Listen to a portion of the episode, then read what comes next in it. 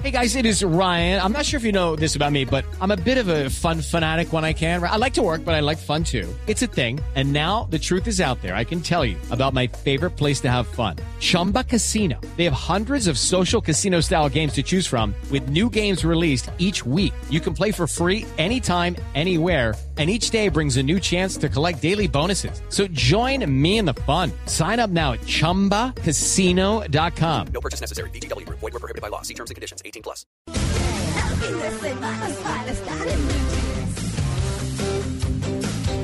Bueno, muy bien, vamos a hablar de ese eh, tema que les hemos anunciado y que son las silenciosas amenazas que podrían acabar por la- con la humanidad.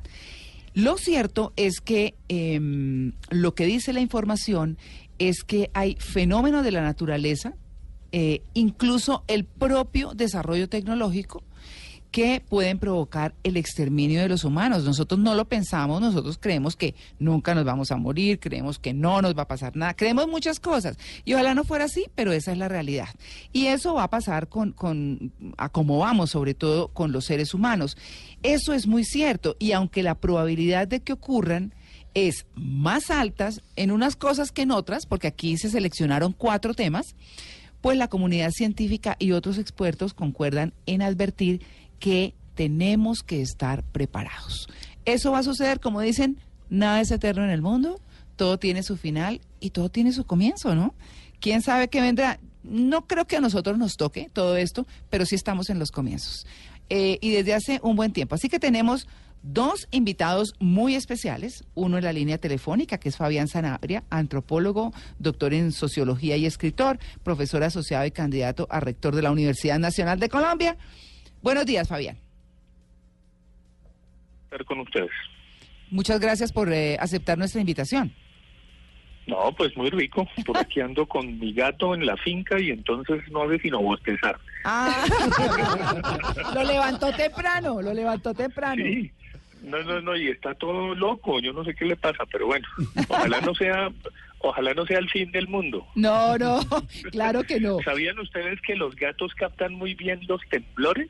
Ah, no. Eso es una maravilla que uno, claro, claro, ellos por ahí dos horas antes se ponen furiosos, empiezan a correr como locos, pero esta vez es porque salió de Bogotá, entonces no, no hay problema. ¿Y sabe quién es más? Eh, el ganado, el, la- el Y ganado vacuno. caballos. Y los perros, Sí. todos los animales en la naturaleza Claro, se dan cuenta. yo recuerdo las vacas se arrodillan y se echan al piso, ¿no? Entonces, Sí. y ya se sabe, uh, va a temblar. Pero bueno, esas son de las cosas interesantes que tiene esta naturaleza que estamos destruyendo y, y de lo cual queremos, pues, ¿no? llevar un poco de conciencia. Y también tenemos a Samir Estefan, eh, que ha venido en varias oportunidades a nuestro programa, que es influenciador digital, blogger, conferencista internacional y maneja como los dioses todo este tema digital que yo intento. Hola, Samir. Hola María Clara, un saludo a todos. Bueno, y en esto, sí, estamos como complejos, difícil el tema. Sí, yo sí creo, yo creo que estamos en un, pero estamos en un momento interesante porque creo que hoy tenemos por fin el poder, gracias a la tecnología, de empezar a controlar y a, y a cambiar el rumbo de, de lo que le hemos hecho al planeta durante los últimos 100 años. Eh, creo que falta conciencia y creo que falta es eh, más gente que, que le apueste al tema. Claro, en esto, eh, y, y vamos a, a iniciar con Fabián Sanabria, pues Fabián, en esto de, del hombre, de la conciencia, de el tema antropológico que es el que usted maneja, ¿cómo se ha venido dando ese comportamiento justamente frente a la responsabilidad con la naturaleza? Pareciera una pregunta boba, pero yo diría que hay sociedades que son más responsables que otras, pero las que no lo son, pues terminan dañando todo y acelerando todo este proceso. Indudablemente, normalmente hablamos de lo que no conocemos y cuando más pontificamos de algo es que quizá es justamente eso lo que nos falta. Por eso es que hoy día hablamos tanto de ecología, hay una conciencia, hay una reflexión discursiva enorme sobre el medio ambiente, pero justamente porque nos hemos tirado el planeta. Si hay una especie depredadora del universo, somos los humanos. Inclusive entre más desarrollados, más occidentalizados, más industrializados y más tecnologizados, digamos, Mm. más depredadores somos. Eso es una cosa que no podemos ocultar y que evidentemente estamos ante un peligro. Obvio, no es el fin del mundo. Hay que recordar que el fin de un mundo no es el fin del mundo, es decir, no es el apocalipsis, Sí. pero indudablemente lo patético de nuestro momento histórico no es que los robots empiecen a comportarse como humanos, sino que los humanos empecemos a comportarnos como robots. Bueno, ese es un punto importante y, y empecemos entonces como por la parte fisiológica. Eh, una de las primeras cuatro silenciosas amenazas que podrían acabar con la humanidad tiene que ver con los índices de la fertilidad en descenso. Hay una información que fue publicada por el libro de datos mundiales de la, de la eh, CIA que dice que el índice de fertilidad de 106 países en 2016 estuvo por debajo de su nivel mínimo. Y eso significa que existe pues escasez de nacimientos, que empieza uno a decir, uy, aunque la gente piense hoy y, y tal vez... mm, Pero eh, es raro, me ¿no, María Clara? Uno ve a muchas niñas ahorita 14 años ya con un, un pelado o 20 años ya tres niños. En cierta, claro, en ciertas nuestros, partes. en nuestros países latinoamericanos, Sí. ¿no? Pero vemos que hay, en otros países del mundo las mujeres incluso están tomando la opción De no tener hijos. no tener hijos desde un principio y operarse a los 20 años. Entonces el tema es... Claro, dice que en naciones desarrolladas como Japón y Alemania, por ejemplo, donde había como un promedio de dos o un eh, nacimiento eh, en un índice pues de normal, en la actualidad tan solo llega a 1,4 hijos por cada mujer. O sea, una mujer tenía dos, un hijos, ahora tiene 1,4. O sea, está por debajo de los dos. Sí, no, Eso- nosotros somos eh, hijos de familias numerosas, Grandes, ¿no? sí. Sí, exactamente. Entonces, en las últimas cinco décadas, la tasa media de natalidad ha disminuido en un 50%. Y esto es por la introducción generalizada de sistemas anticoncepti- anticonceptivos. Queremos decir que no es que estemos en contra, lo dice la información. Y también la predisposición de las mujeres a incorporarse a las fuerzas laborales, a prorrogar su maternidad o a decidir que no va a tener hijos, ¿cierto? Esa es la otra. Y así que eso lo dice la exdirectora de División de Población de las Naciones Unidas, Joseph Chamey. Así que quiero, quiero eh, preguntarle a Fabián, esto llevaría, es decir, todas esas decisiones y todo lo- el tema de, de no concebir hijos y demás, va llevando poco a poco a que desaparezca el hombre. ¿Puede desaparecer el hombre realmente? No, realmente a mí me parece que esa es una posición muy positiva, fantástico que no nos reproduzcamos más, Sí. que no le traigamos más hijos a este mundo y hay una solución para los países ricos que se quejan justamente de no tener las tasas de maternidad. Para eso hay inmigrantes, para eso está el otro. Para eso están, por ejemplo, los turcos en Alemania, los inmigrantes que también son mano de obra en Japón y toda la gente que está sobrepoblando el planeta y que perfectamente pueden ir a trabajar en los países ricos. Entonces, con solidaridad, con adopción de niños abandonados, se calma el problema. Esto me parece que es una concepción demasiado egoísta, creer que porque un país no cumple con las tasas de otros, de fertilidad o de natalidad, entonces se va a acabar la humanidad. No, siquiera que no nos reproducimos tanto y ojalá que fuésemos más solidarios. Claro, entre otras cosas porque eso está poniendo una crisis brutal, difícil al tema de pensiones, ¿no? Por Claro. ejemplo, que por eso se necesita cada vez más gente, más Nos gente, y eso es como exponencial.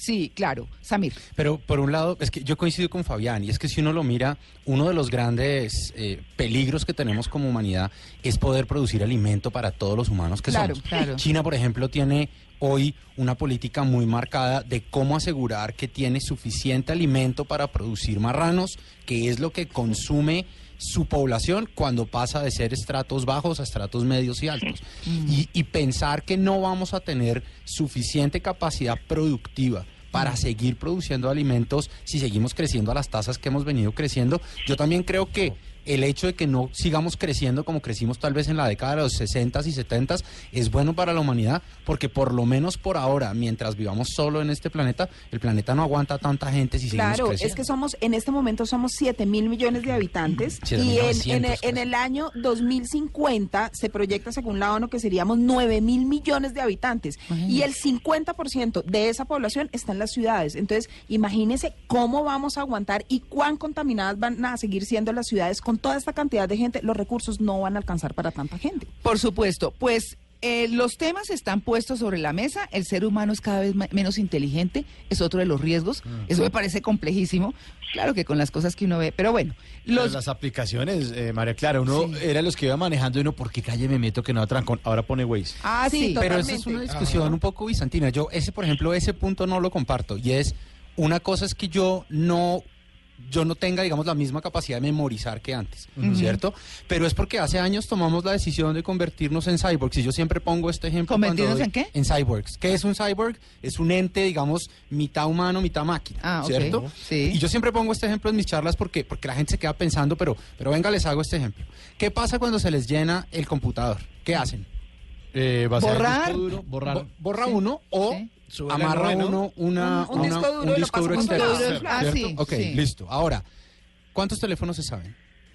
Ninguno. Eh, ¿eh? A veces muy pocos, poquitos. Muy pocos. Muy poquitos. Pero antes se ¿Por los qué? sabía uno todos. Claro, pero El ¿por qué? del pollo. Porque, porque un día decidimos que íbamos a bajar parte de nuestra memoria a un dispositivo externo. Sí. Es el teléfono, que con el que, el que cargamos todos los días. Entonces, poco a poco nos estamos volviendo una unión de eh, un ente biológico con un ente, digamos, eh, Tecnológico. dispositivo tecnológico. Pero eso no quiere decir que en realidad no seamos tan inteligentes. Hay, un, hay algo que se llama el Flynn Effect y es algo que han venido midiendo eh, por cerca de 20 años que demuestra que el coeficiente intelectual de los humanos claro, sí. es más alto. Sí. Ahora, ¿somos menos capaces de memorizar? Sí, porque ya no necesitamos memorizar porque toda la información está disponible en nuestros dedos.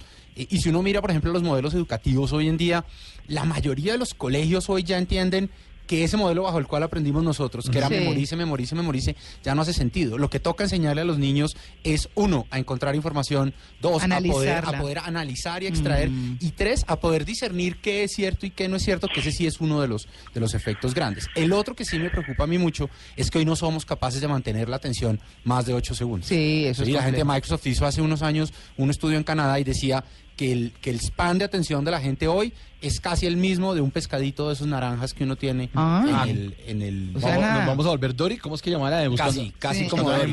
¿Por qué? Porque tenemos tantas distracciones que, que en menos de ocho segundos la gente se bien. distrae. Pero eso no quiere decir que no seamos más inteligentes. Creo que somos más inteligentes, pero de una manera diferente. Diferente, pues sí. Eh, hoy en día son las competencias las que miden a los muchachos en los colegios.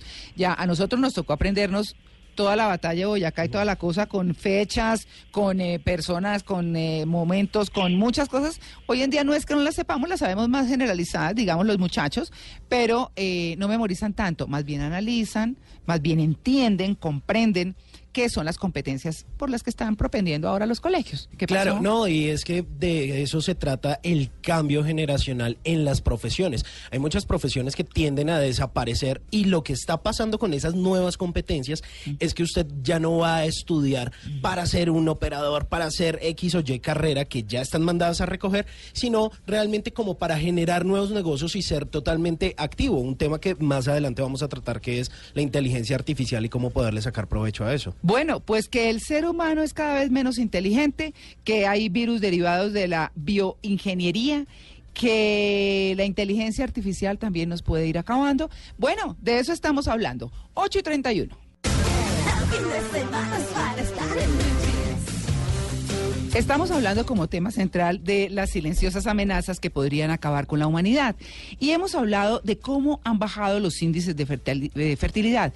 Pero también, antes de irnos al break y de escuchar eh, 35 milímetros y la música y demás, estábamos hablando de cómo el ser humano, dice la información, es cada vez más inteligente. Y sobre lo que Samir eh, uno de nuestros invitados, Samir Estefan, eh, dijo pues que bueno, no estaba muy de acuerdo con el tema porque en realidad parecemos más inteligentes hoy, solo que no usamos tanto la memoria.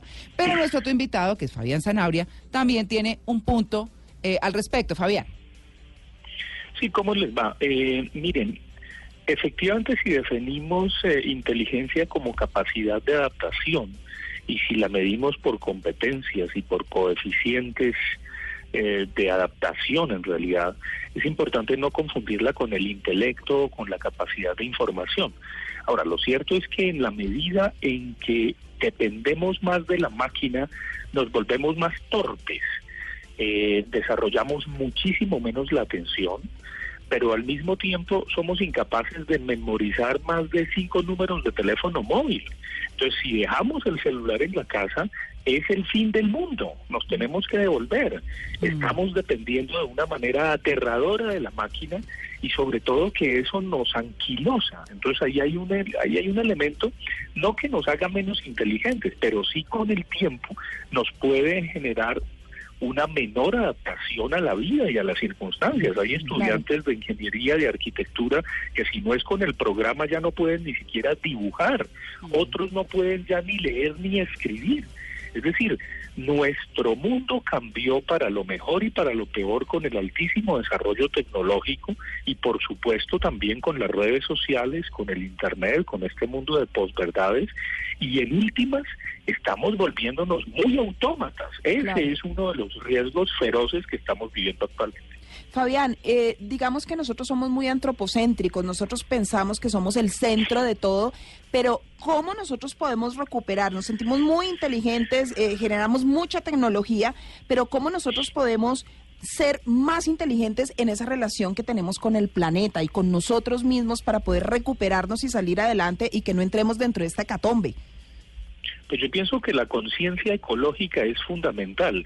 Cuando yo veía la película Colombia Magia Salvaje, no mafia salvaje, sino magia salvaje, evidentemente, evidentemente, pues yo veía unas cosas extraordinarias. A mí me fascina el perezoso que dura seis meses procesando sus flores, las huellas de felinos que tenemos en el Amazonas, la cantidad de especies que tenemos aquí, no solamente en términos de botánica, sino de zoología, de animales, de plantas, los recursos tan extraordinarios que tenemos y la manera tan genuina como los animalitos resuelven sus conflictos y nosotros, humanitos, hemos sido incapaces de resolver un conflicto de hace 50 años y seguimos polarizados y matándonos. Entonces los animalitos nos dan sopa, seco, sobremesa y postre en resolución de conflictos.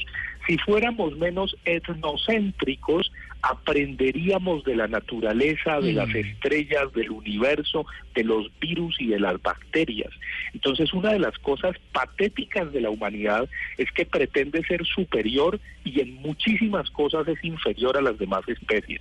Yo pienso a veces que las abejas o las avispas o las hormigas se deben burlar de los humanitos que nos creemos tan inteligentes. Cla- Claro, profesor, es que de hecho hay algo, eh, usted me corrige, se llama sociobiología, eh, que es el estudio sociológico de los comportamientos de los, de los animales, pero yo quería hacerle una pregunta y es, claro, a veces estamos tan, tan saturados, sabemos que el mundo se está, digamos, enfermando o acabando, pero a la final como que eso pareciera que, que A nos otros. encanta, o sea, como Claro. eso no es Estamos conmigo, lejanos. eso no pasa, eso le está pasando es a otros, yo vivo sabroso, yo voy de mi casa al trabajo y todo está bien, porque es ese desinterés, porque como que no vemos, como que no nos interesa lo que le pasa a los demás, ¿a qué se debe ese comportamiento?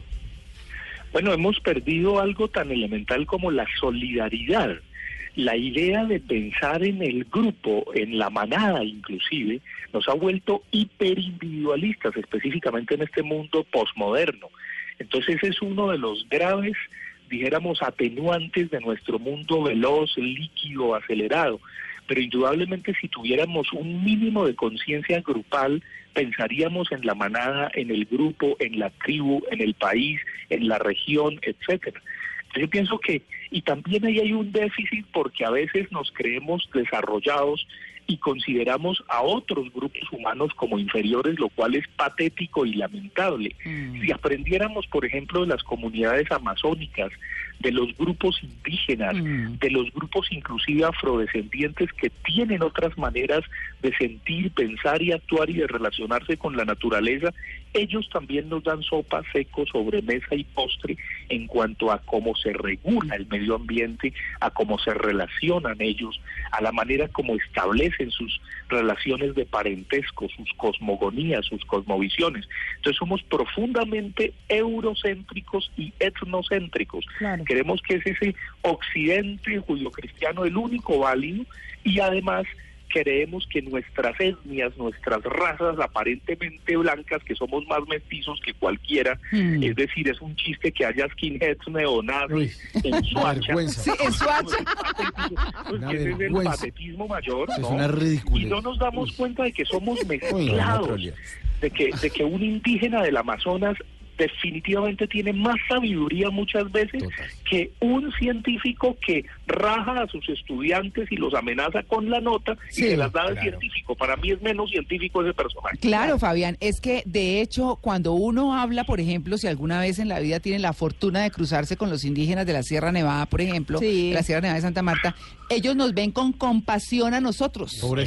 Y ellos, y ellos que andan tan sencillos y tan básicos en la vida, básicos digo yo en tecnología, en- porque Sí. no, porque ellos viven en, en concordancia con la naturaleza y sienten un pesar por nosotros y nosotros decimos, ay, pobres Por los hermanitos menores. hágame el favor. dicen. Y exacto, exacto, somos... Y, y se sigue todavía haciendo, eh, usando el insulto ese de indio. Uy, no Sí, sea tan claro. Claro, o de la malicia indígena. Oiga, Simón, yo, yo, yo quisiera adicionar un poquito a su pregunta y yo creo que es que el día a día no nos deja ver más allá. ¿sí? La- y la razón por la, que, por la que no hay más soluciones es porque la gente no se da cuenta de lo que está pasando. Siempre vivimos pendientes de lo que está pasando. O sea, cuando una persona tiene hambre, pues solo puede pensar en, En cómo comer. come. Claro. Pa- Cuando una persona vive endeudada, pues solo puede pensar en cómo hace para, para poder pagar sus deudas y, y estar tranquilo. Pero cuando uno mira, digamos, sociedades, compañías o personas que no tienen esa preocupación, está pasando algo súper interesante y es que esos ricos, realmente ricos, hoy están invirtiendo su plata para lograr que, que ataquemos esos problemas que son reales. Cambiar ¿Sí? mentalidades, claro. Para, para curar enfermedades, para eh, eliminar enfermedades, para explorar cosas que nos pueden llevar a un mejor futuro. Y a veces nos quedamos en el día a día y en quién dijo qué, y en las elecciones, y en la corrupción, y no miramos lo que está pasando en el mundo. Y llegamos a un momento en el que la tecnología ya nos pasa a un nivel en el que nos volvimos conscientes de que tenemos que ser buenos con el planeta y podemos hacerlo. Otra de las silenciosas amenazas que hay, no vamos a meternos mucho en esa porque tenemos que hablar de algo que es muy importante, que es la inteligencia artificial, porque pues es lo que tenemos eh, ya eh, al lado. Pero también tenemos los virus derivados de la bioingeniería, que son las famosas guerras eh, con eh, virus creados en laboratorio, enfermedades creadas en laboratorio, y esto por supuesto es, es un tema ya eh, de hasta de geopolítica, pues complejísimo. Y, y extrañamente mira uno, por ejemplo, que el gobierno de los Estados Unidos eh, hace unas semanas volvió a abrir la posibilidad para que eh, en, los, en los laboratorios se vuelva a trabajar con esto. Había, digamos, cierto veto de Sí. fuentes federales Claro, y el sí. gobierno del presidente Trump volvió a abrir. Bueno, es que acuérdese que hay un gobierno muy particular en este momento. No, pero hablemos de la inteligencia artificial, porque eh, hay un sondeo mm, que se le presentó de- del portal YouGov de, eh, para la Asociación Británica de la Ciencia, donde los jóvenes se manifiestan muy preocupados frente a, eh, digamos, como al crecimiento de esta inteligencia artificial y lo ven como un peligro, como una amenaza. Entonces, se sabe, por ejemplo, de los ensayos que han hecho Facebook y Google, donde Samir nos contaba en un programa anterior cómo empezaron a hablar esas inteligencias artificiales entre ellas, tanto que Facebook tuvo que pararla, porque ni no entendía de qué estaban hablando, pero habían generado un, un lenguaje entre ellos. Eh, ¿Por qué no abordamos un poquito eso y lo explicamos, Samir, usted que es experto en Creo que el tema es interesante y es, nosotros crecemos de manera lineal, eh, pero lo que estamos viendo en tecnología es que se crece de manera exponencial. Y el caso de la inteligencia artificial, digamos, es un, es un caso muy disciente de lo que está pasando. Eh, mientras que nosotros podemos aprender una cosa, eh, digamos, una cosa por paso en cinco pasos, la inteligencia artificial puede, puede crecer de uno a dos, a cuatro, a seis, a ocho y así Sí. sucesivamente. Entonces, muchas voces de, de personas que están metidas en el mundo de tecnología, Elon Musk, Bill Gates, eh, el exfundador de Apple, eh, Hawkins, han levantado la mano y han dicho, oiga, a menos de que tengamos un código ético de cómo vamos a hacer para hacer el desarrollo de inteligencia artificial, nos podemos poner en peligro. Dos ejemplos. El primer ejemplo es qué pasa si un ser como estos, que, que puede llegar a ser más inteligente que nosotros, se da cuenta que la mayor, la mayor amenaza para el planeta somos los humanos, como lo decía Fabián. Nos acaban. Pues lo primero que haría sería acabarnos o esclavizarnos o, o digamos, tomar control de nosotros. Pero uno puede coger el interruptor de luz y... desconectar y pero, "Hasta luego, pero si ese, computadorcito". si ese ente lo primero que se da cuenta es que el riesgo es que usted lo desconecte, pues lo primero que haría sería copiarse en redes alrededor del mundo de tal manera que sea imposible copiarlo, que fue algo de lo que vimos en, en- en la última vez que yo vine. Sí. Ahora, piense en, en otro modelo. El- el- la preocupación hoy con la inteligencia artificial es que al no tener, digamos, un código ético y moral, toma decisiones que no necesariamente son buenas. Hay un, hay un juego súper súper fácil de, de ver en, en- en Internet que es, se llama The Paperclip Maker y es una máquina de inteligencia artificial que, cuyo, único, eh, cuyo único finalidad es producir eh, clips de papel, clips para amarrar papeles. Y para eso necesita cobre. Y su única misión en la vida es maximizar eso. Entonces él empieza a maximizar y a maximizar y empieza a tomar recursos del planeta, pero como no entiende que existen otras cosas más importantes que producir el- los clips, pues acaba con el planeta. ¿sí? Y eso está basado en un teorema eh, que lo que trata de demostrar es que si no existe, digamos, un contexto moral, eh, las máquinas van a seguir haciendo lo que están haciendo y no van a entender otros impactos que puede tener. Y ahí es donde yo creo que hay... Iniciativas- perdón, los seres humanos estamos haciendo eso. Claro. Digamos con la explotación del oro. Claro. Un ejemplo. No nos importa y resto. destruimos el planeta o el petróleo. O el petróleo. Oiga, necesitamos sacar más petróleo. ¿Qué hacemos? Ah, fracking. Fracking, Entonces gasto cinco veces más agua. Pero no importa porque lo importante es el petróleo. Entonces, con inteligencia artificial, los riesgos que existen en realidad es que un día sean más inteligentes que nosotros de una manera amplia. Hoy lo que vemos eh, son inteligencias artificiales específicas, pero cuando sean amplias digan, oiga, ¿sabe qué? Estos locos son la mayor amenaza que hacemos para contenerlos. Claro, nos queda un minuto y medio, muy a nuestro pesar. Yo le quiero preguntar a Fabián, eh, para cerrar, pues bueno, por el tema del cambio climático, porque pues es que definitivamente es una amenaza. Sí, claro. Sí, el cambio climático nos concierne a todos del mismo modo que el agua que bebemos o el aire que respiramos.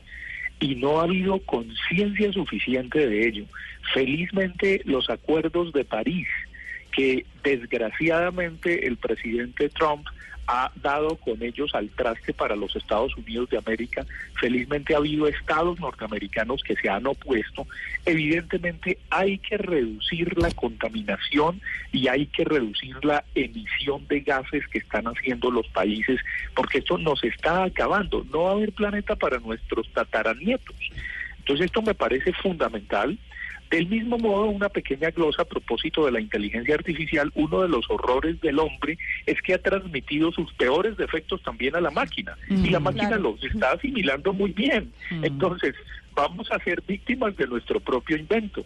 Indudablemente, uno de los problemas feroces, y este es un problema de la educación en general, es que nos educan por competencias y no en valores. Ajá. Hemos perdido la conciencia de los valores, la conciencia ética, más que moral, ética y axiológica del otro. Y cuando hablo del otro, no es solamente el otro humano, sino el otro planta, el otro piedra, el otro animal, el otro universo. Entonces, en la medida en que somos yo, yo, yo, yo, yo, el otro no existe y ahí somos más depredadores. Hay una esperanza y es que felizmente la humanidad ha hecho todo lo posible para destruirse, pero no lo va a lograr. Ay, qué cosa. Bueno, Ciudad del Cabo se queda sin agua Sin en agua. 40 Sí, días. Lo hablamos no, es el futuro, es estamos Ya. ya, ahí. El Y en Colombia también tenemos dos ciudades que están también en crisis por agua. Entonces, tenemos- Santa Marta ahí. Santa Marta y Bucaramanga. Entonces, no estamos tan lejos. No es solo Ciudad del Cabo, sino es Colombia también. Ahí está la problemática. Bueno, pues eh, muchas gracias a Fabián Zanabria por acompañarnos hoy en el Blue Jeans de Blue Radio. Gracias, Fabián.